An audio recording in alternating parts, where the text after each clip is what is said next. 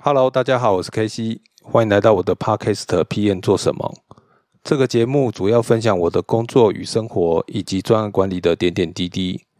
我也会邀请我周围的朋友与同事一起来聊聊彼此的生涯规划与职场经验，希望你会喜欢。感谢您的收听，期待您的订阅、分享与评论。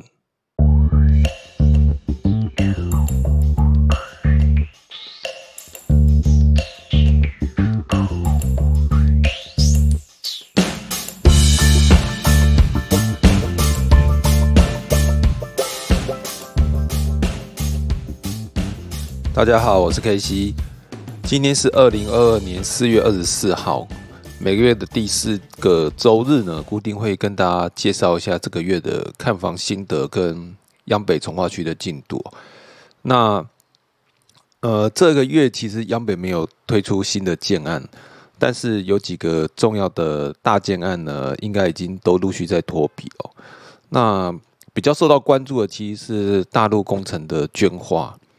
捐化的位置就是在国美中央新村旁边哦，是央北一路的门牌。然后它的位置其实很靠近中央新村跟小碧潭站，其实也还好啊。但是它比较靠近这个呃新店高中是真的，所以它是可以吃到呃就是中央新村这一带的生活圈的。那捐化的是一个。地上十九层、地下三层的住宅哦，总共八十九户，它没有店面。那平面的车位有一百一十八个哦。那他在他的这个大陆建设，其实很会很喜欢找这种国外来的建建筑师哦。像他请的是那个 Gary Handel。那 Gary Handel 是呃这个。北新路上的这个大陆工程也有另外一个建案，叫做呃卓青哦，也是同一个人操刀的。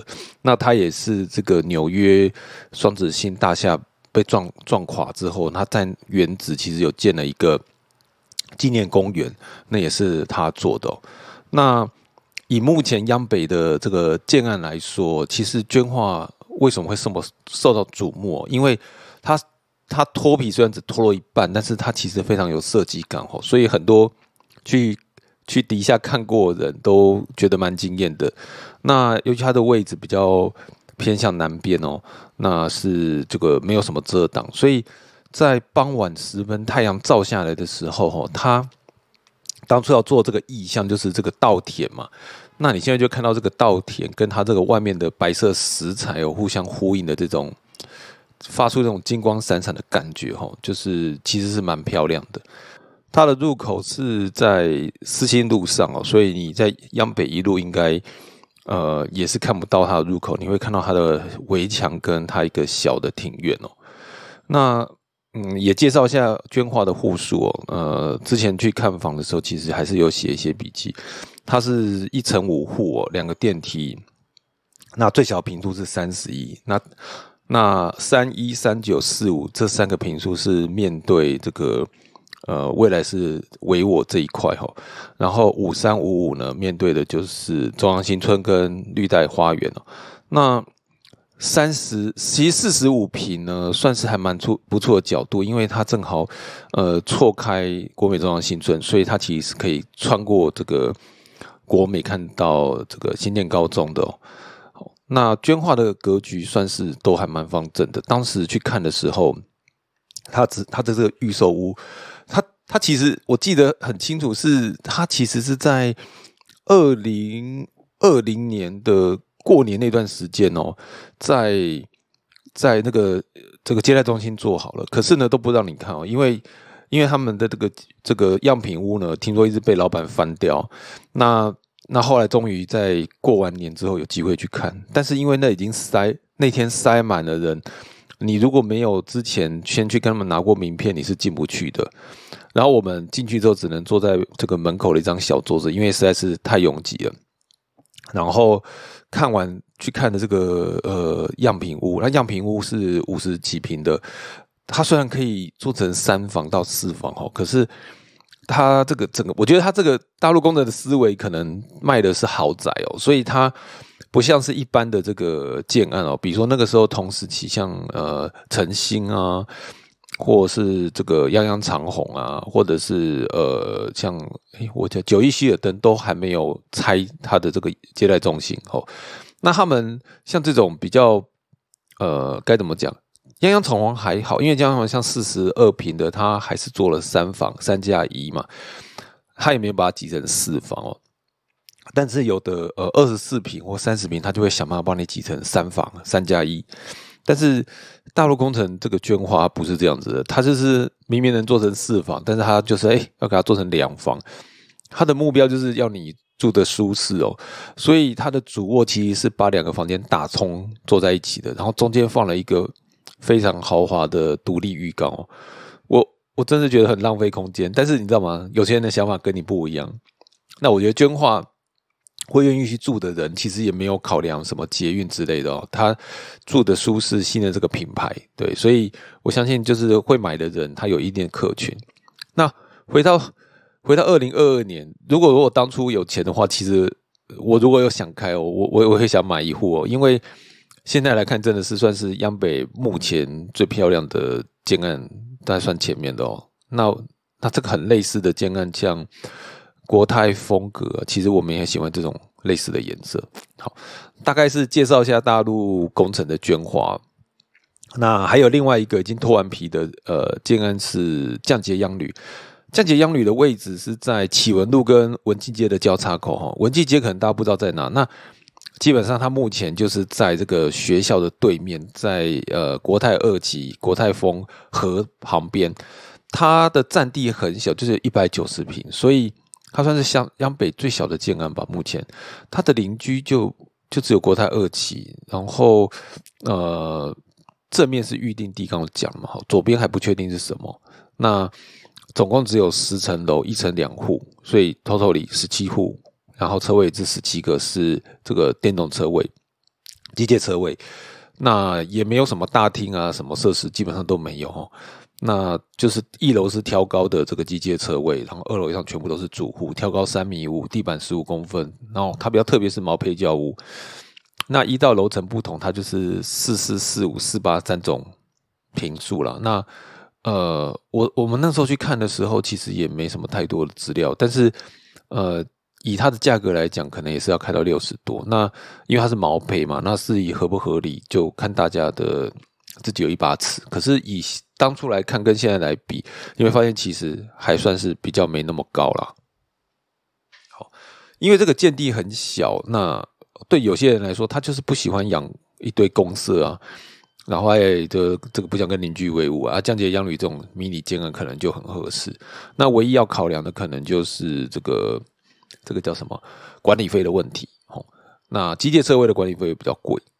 那说到管理费，呃，有江北其实还有另外一个建案，最近已经交完屋的，是国美的，不是这个远雄青青哦。那有人就在讨论说，远雄青青，哎，怎么好像没有卖啊？其实它是有卖过的，它的接待中心就是在现在凤翔这个位置哦。那这个它的销售很有趣哦，因为我们有一次去看这个远雄左岸，就遇到一个男生哦，他就说他是销售这个远雄青青的人。那我自己觉得远雄。远雄建设的销售，因为他都是一条龙嘛，就自己卖、自己盖、自己销售，然后还喜欢造镇。那那个 sales 真的非常非常的热情，然后你大概是知道说为什么他可以卖房卖的很多，因为他也很热情，也盯得很紧。他一直拿出照片给我们看，说他以前是卖远雄亲亲，然后他曾经在这个广告看板跟他们家的这个另外一位女生有拍了一个什么形象照，算是一个非常特别的体验哦，就很可爱的这个。销售人员，好，那除了这两个建案就是在脱皮或者是已经脱完之外，那有一些大家就在等啊，到底要不要脱的啊？像是比如说降解、铝扩，还有国泰的二期哈，然后甚至成型，可能也都是下个月都会露出一些眉目出来。那下次再去跟大家看看，再跟大家汇报。好，那除了这个建案的部分呢，这个。四月份还有一个比较大的题目，就是央北历史公园里头的这个儿童游乐区开放了。那它在它的抢在四月四号呢先开放，那另外一块呢，什么厕所啦、工具间啊什么，它都还没有开放哦。那四月四号开放之后呢，就是满坑满谷的人，就是你那个假日去呢，就是很难想象哦，就是你在想那个公园说大不大，但是它塞满了小朋友、大人，那一个小朋友可能要两个大人伺候，然后再就是车。就是外面周围那一圈呢，因为画的是红线哦，一开始是不能够停汽车的，但是但反正有议员去吵，那现在就可以停了。就是假日是可以临停公园四周的哈，但是它有指示牌，你就照指示牌去停。然后还有比较特别的是，它因为垃圾不落地，所以不会设垃圾桶。那就是请大家把垃圾带回家哦，你不要没有公德心就丢那边，其实那边很脏乱哦，这个。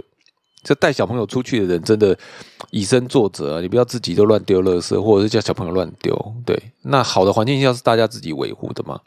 但是你也会觉得这种思维，政府这种思维是很淡透，就是你不设垃圾桶，大家真的就会把垃圾桶带回家吗？啊，你不让大家停车，大家就不会乱停吗？这其实也是一个让人家觉得很。很奇怪的想法哦，那像央北完全没有设这种呃路边停车，那当然如果对未来住户而言，这是一件好事啊。可是总是会有人要卸货，会有人要拜访朋友，那附近周围可能还是有一些停车的需求，那还是需要有一些公共的停车或者怎么样。那这个政府可能要想一想说，因为这件事情你不解决，他大家没地方停还是乱停，尤其是机车。你看那个呃社会住宅那两排，就是社会住宅前后，他也不他也没有画机车格，或者画一点点，但是还是停了一堆，甚至停到脚踏车把它塞满了。所以这确实是有这个需求，你又很难去在短期时时间内改变它。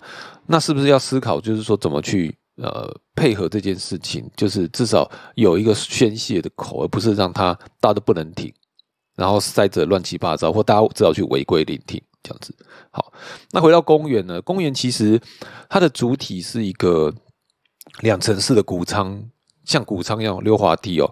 但是你如果真的有进去看，你会发现它是有一些巧思的哦。比如说，它这个溜滑梯要上去，它有个木栈道，可是它这木栈道中间其实是绕了很大一圈，那中间底下呢，它是一个沙，是玩沙的地方。然后它里头有非常洞，可以让小朋友和网子，所以小朋友可以在这个洞里头跟网子上爬来爬去。然后再从上面两层楼上滑下来，然后它这个它这个谷仓旁边这一圈呢，它并不是呃实体的草坪，它是有做过一些缓冲的这个人工的地垫，所以你在上面踩是很软 Q 的哦。然后还有类似这种花，就是一根绳子可以可以坐在上面这样从坡上滑下去啊，或是有一些呃模仿这个过去这种积水功能的一些设施等等哈。那其实我觉得算做的还蛮用心的，然后他有考量到一些行动不便的小朋友，他们可能也有这种玩的需求，所以有做专门的这个呃荡秋千啊，或是一些相关配合的设施等等哦，算是非常的这个呃贴心。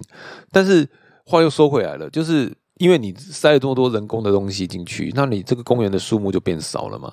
那这个公园的价值到底是什么？哈，其实也是可以想一想。那在还有一个文中的设施，可能未未来也要变成一个这个学校。那那些的那些树木，就是现在树木森林、树木银行那些树木要怎么办？难道移到公园里头，或是怎么样吗？不知道哦。可是那边其实已经成为一个生态了。我那天去看的时候，看到老鹰在空中飞哦。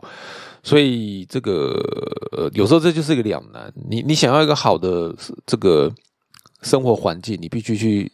去新的土取得新的土地，所以像央北从化区还有未十四张未来，它可能都会变成建这个房子，但它现在可能是一堆土啊田啊。那当然，对某些地主而言，他他等于中了乐透，就很爽，就是祖先买乐透。可是对这个原来就是栖息在上面的生物啊，比如说植物或动物、鸟啊，或是一些穿山甲等等啊，他们就是一个浩劫。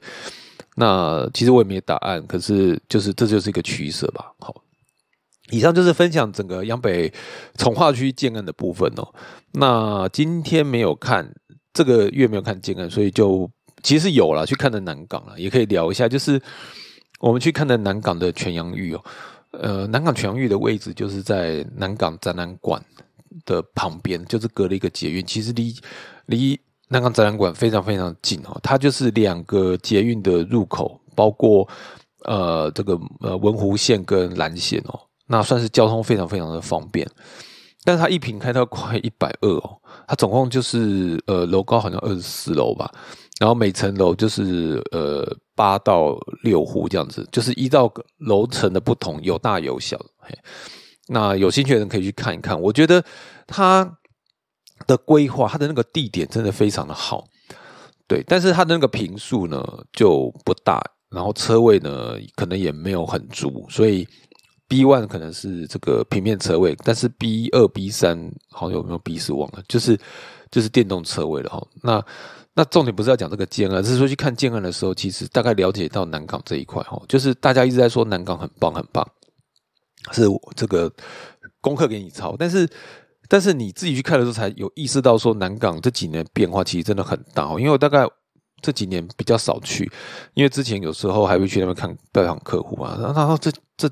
去了之后，发现其实沿着忠孝东路的尾巴那一块，就是从南港车站前面的这个世界明珠那边开始哦，其实马路的两排全部都不是在盖房子，就是在盖公共的设施。哦。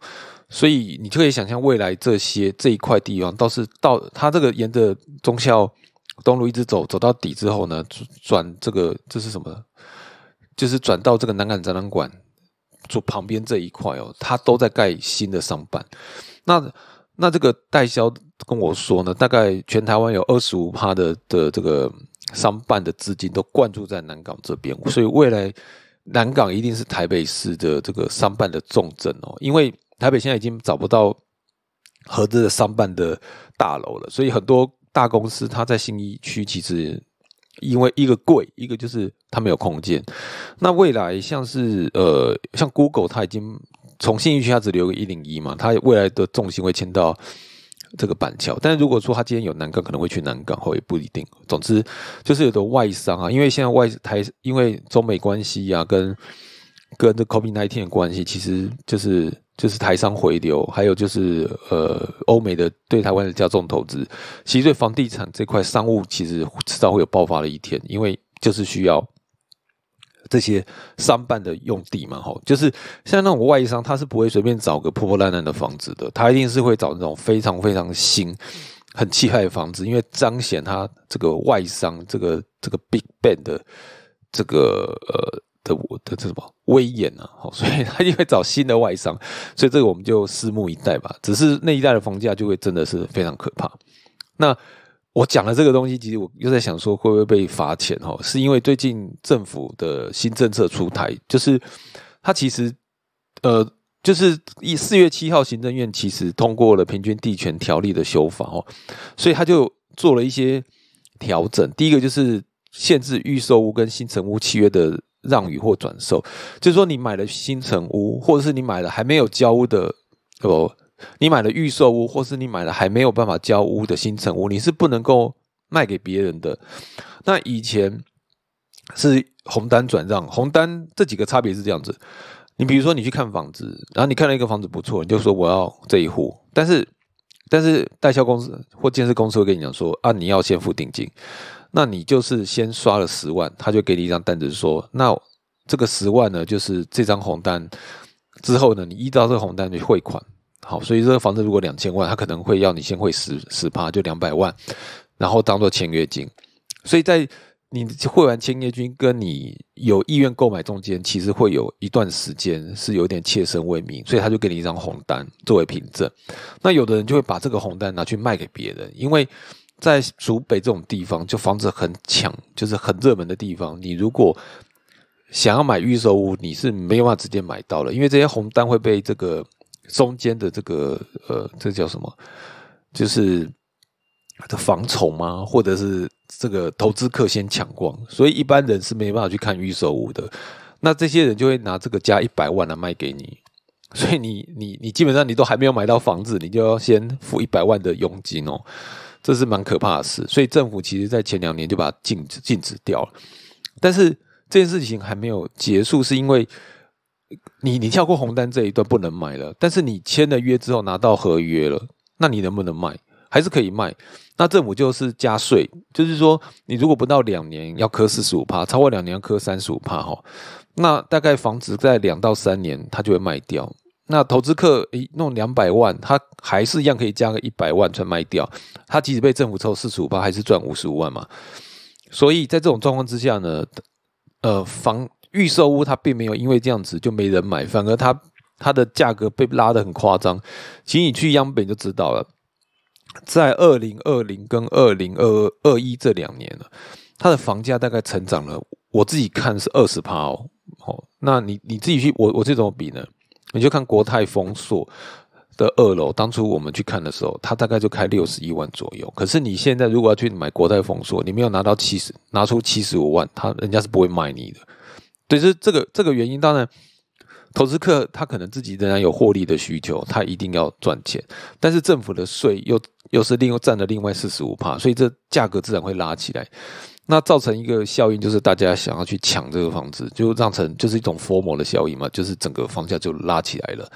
那嗯，到底是好是坏，其实不知道。但是总之，它房价拉起来了。那预售房价一拉起来，隔壁的这些呃中古屋，它原来可能只卖个三十万、四十万的，通通都对照这个预售屋，通通都拉上去，所以房子就更涨起来了。所以你说这个打房有时候越打会造成房价越涨，这不是没有原因的。那韩国也是拼命打、拼命涨。那呃，这其实也是一个难题了，就是说你你。你的资金总是有地方去，那你如果你的资金没地方去，就是往股票、往房地产进。那房地产进绝了，他会不会再进去呢？我我不知道。可是对一些很有钱的人来讲，或是他资金很宽裕的人来讲，他不相信股票，因为股市像最近在崩嘛。那你要是买下去，现赔二十趴，你敢买吗？所以你买房子，那买了房子呢？呃，比如说像我有亲戚，他买了房子，他他其实换屋。但是他就是觉得他原来那个房子他不想卖掉，因为他不想找麻烦，他嫌麻烦，所以那房子就放在那边，他也不租人哦，因为他他本够厚，所以这种房子就永远不会释出。所以我一直觉得，如果你要。就是不要让大家觉得非买房子不可。其实有时候你要鼓励让这些房东把房子拿出来。可是你房东拿出来，其实有时候是没有被保障的。比如说有的人赖着不走，或者是说大家都觉得房东一定要赚钱。可是其实你有房子，你你要不然就拿出来，要不然就卖掉，对不对？要不然就是租给别人。可是你要租给别人又没有保障，那我为什么要租给你呢？所以。我自己是没有房子可以给人家出租了，但是，但是你自己想想看，就是这样。如果你自己有房子，你现在没有房子，你当然会觉得说房东都是坏人。可是，如果你自己有房子，呃，像我，我老婆在水里，她爸爸留下一个房子，其实非常非常的小。那那个房客就是不付钱，他就是在那边住了半年，他就是不付钱。然后每天你去敲门叫他付房租，他都不付，你也赶不了，赶他不，没办法赶他走。那怎么办？那你每天只好每天去按门铃，所以我们每次回回回南部就是去按人家的门铃，当坏人就是催人家付房租。但是你这个对你一点保障都没有，所以这种房子，他最后他搬走之后，那房子就放在那边，就是因为他其实房租也没有多少钱呢，你给自己找麻烦，所以就放在那里。可是这这对这个健全整个房市，这健全大家的这个食衣住行的住的需求，这是好事吗？其实也未必，所以。这些事情凡事都有取舍，都有利弊，所以就是看政府怎么想了哈。那 讲了好远，那这个修法到底修了什么东西呢？刚刚讲的第一点，也就是限制预售屋跟新成屋的的销售嘛。再来就是重罚炒作，所以重罚炒作就是你如果炒作呢，就会罚你一百到五千。所以我还要再讲，我没有要鼓励大家去买房子，也没有要去炒作，所以大家不要来检举我。那。反正它这是连续法，就是还可以一直告。那它这里头也限定了一些，比如说你不可以潜销，不可以这个网络群主销售，不可以团购炒房，不可以加价换约等等都不可以。那呃，其实我也觉得这蛮好笑的了。就这种你把这些这个建商所有促销的行为全部打掉，那促销就经常只能一口价这样子卖。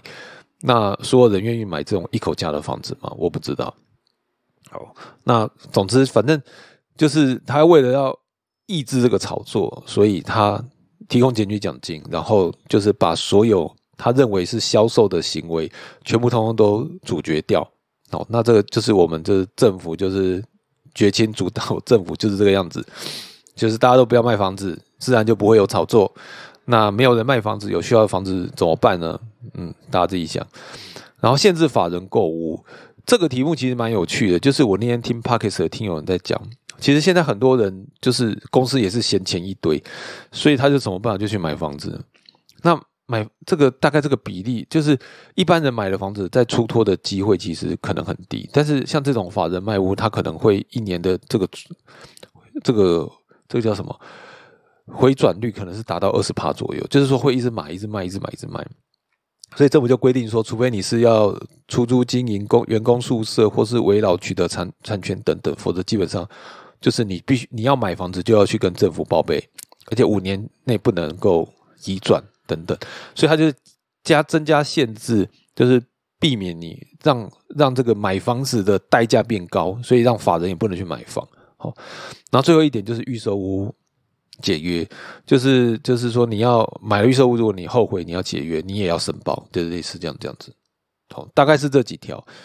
那呃，我猜以政府现在大家的堵拦的程度，吼，这对房价高房价堵拦程度，你政府可能七月就会上映上，就会让这些生效。那至于这些生效能不能对房价有抑制的作用，就是见仁见智喽。那就是看一下大家就就是要买的赶快买啊，不买就等嘛，就是下好离手。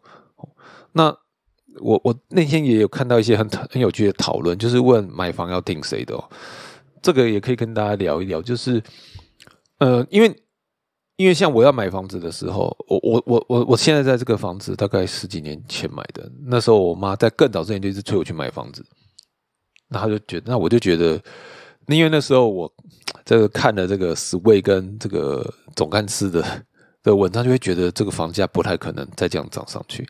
那时候一新店那那个新房子一平才二十六万你就觉得说好算一算买不起，可是可是过了几年之后就不是这个价钱了，就变成三十六万了。所以我到时候我买现在这房子的时候已经是将近四十万了。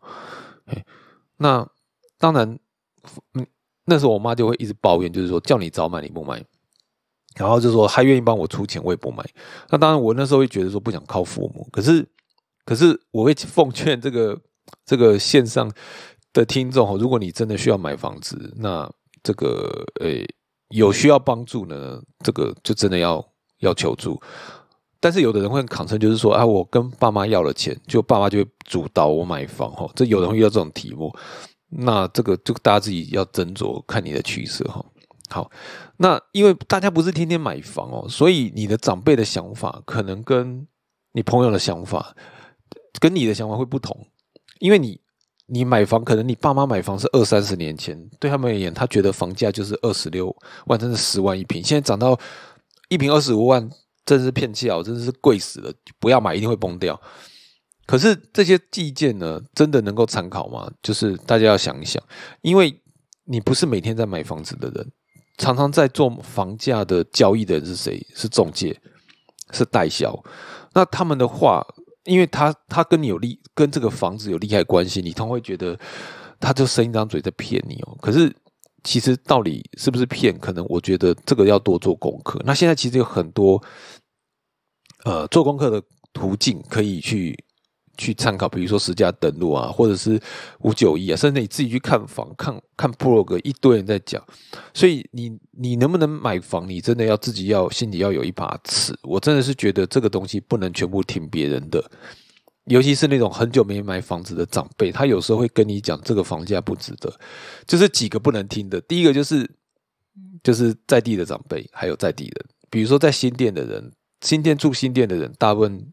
就认为房价是二三十，在十年前，可是，可是其实新店的，也许它的好山好水，或是它的机能设施，会吸引一些呃外地人进来买。那这些外地人可能从哪来的？他可能是从敦化南路沿着水块开过来的，或是从台大那过来的。那相较于台大房子，他觉得，哎，台大一平七八十、五六十，他觉得这里二三十、三四十，他觉得 OK 啊，合理呀，他买了。所以它房价被拉起来了，可是我们这种本地人没有概念，没有想法，就觉得说，哎，发生什么事情了？这个就是笨蛋才会去买央北从化区。好，等到炒炒炒炒炒炒了一波之后，他跟你这个新店的房价已经拉出了一个差别的时候，诶，当地人才想到原来这边有这么多人要买，这时候你才杀进去买。那个时候其实房价都已经被拉起来了，所以这这个像像这个江翠北啦、土城啊，甚至青浦啊，都是有类似的状况。那青浦可能更复杂一点，就像是我朋友住青浦，他就跟我讲说，青浦人是 青浦的房子是给中立人买的，所以桃园人是。不会来中立买房子的，他们有一些桃园跟中立的的这种 gap，但是确实来讲，很多台北的台北人他们没有办法在台北负担房价，可是他又不需要出门上班，或是偶在家上班就得应付，偶尔出门，那这种人青浦其实就很适合，那他们也会跑去买青浦，所以慢慢青浦房子也会被拉起来，好，所以大概这样就是这样子，所以呃，除了这个房价不能听的折扣。就是以那个像死威就会叫你说什么七成、八成、六成去杀，可是说真的，我觉得，哎，好像没有办法。就像在，即使是在我在那十几十几年前买房子的时候，你要能够杀到六成，基本上至少在新店，我觉得不可能。我那时候好像是从九百九百八的杀到九百五吧，那个就用再杀不下去，而且你不买，后面有一堆人排队在买。那你要不要买？就是这样子。然后在预售屋是不二价，有人说房子没有不二价，可是有的预售屋真的现在现在就踩得很硬，就是他就是跟你讲不二价，他连零头都不给你杀，所以这个还是要看情况。然后再就是大家会 argue，就是这个公社很多，可是公社就有大公小公哦，就是我们一般看到游泳池啊，说我不要这个，我不要那个，可是其实那些东西它不是。不是我们这个，比如说三十帕公社的公社，那些东西其实是是呃，因为它的建蔽率或怎么样，所以它放出来给你，就是就是去，因为他们也没地方啊，种花种树嘛，南部的空地，所以就挖个泳池在那边。那那有有屋顶的那个才算是公社，然后这些公社呢，其实大部分都是逃生梯走道，哦，所以这些东西是政府规定的。那原来你只要一梯。快变两梯，那电梯大家又希望多，所以你要挖电梯的天井，所以你又要多花多花这个空间，所以这个公设是越拉越高。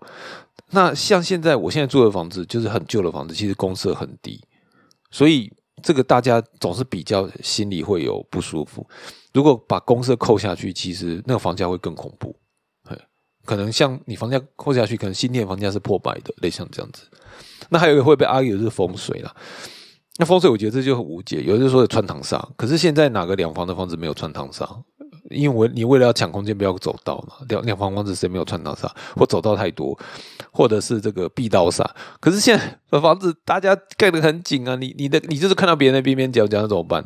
所以这些东西其实都是在你买房子可能会被长辈啊不能拿出来讲抗性。但是说真的，我还是觉得买房子的人是量力而为。但是你如果真的喜欢，有时候你自己要做功课，要想法。好，那今天聊了蛮多的哦。那看起来今天就到这边了。如果你喜欢这个我的节目的话，就是请不要忘记订阅、分享跟五分好评。好，那我们就下个月见了，拜拜。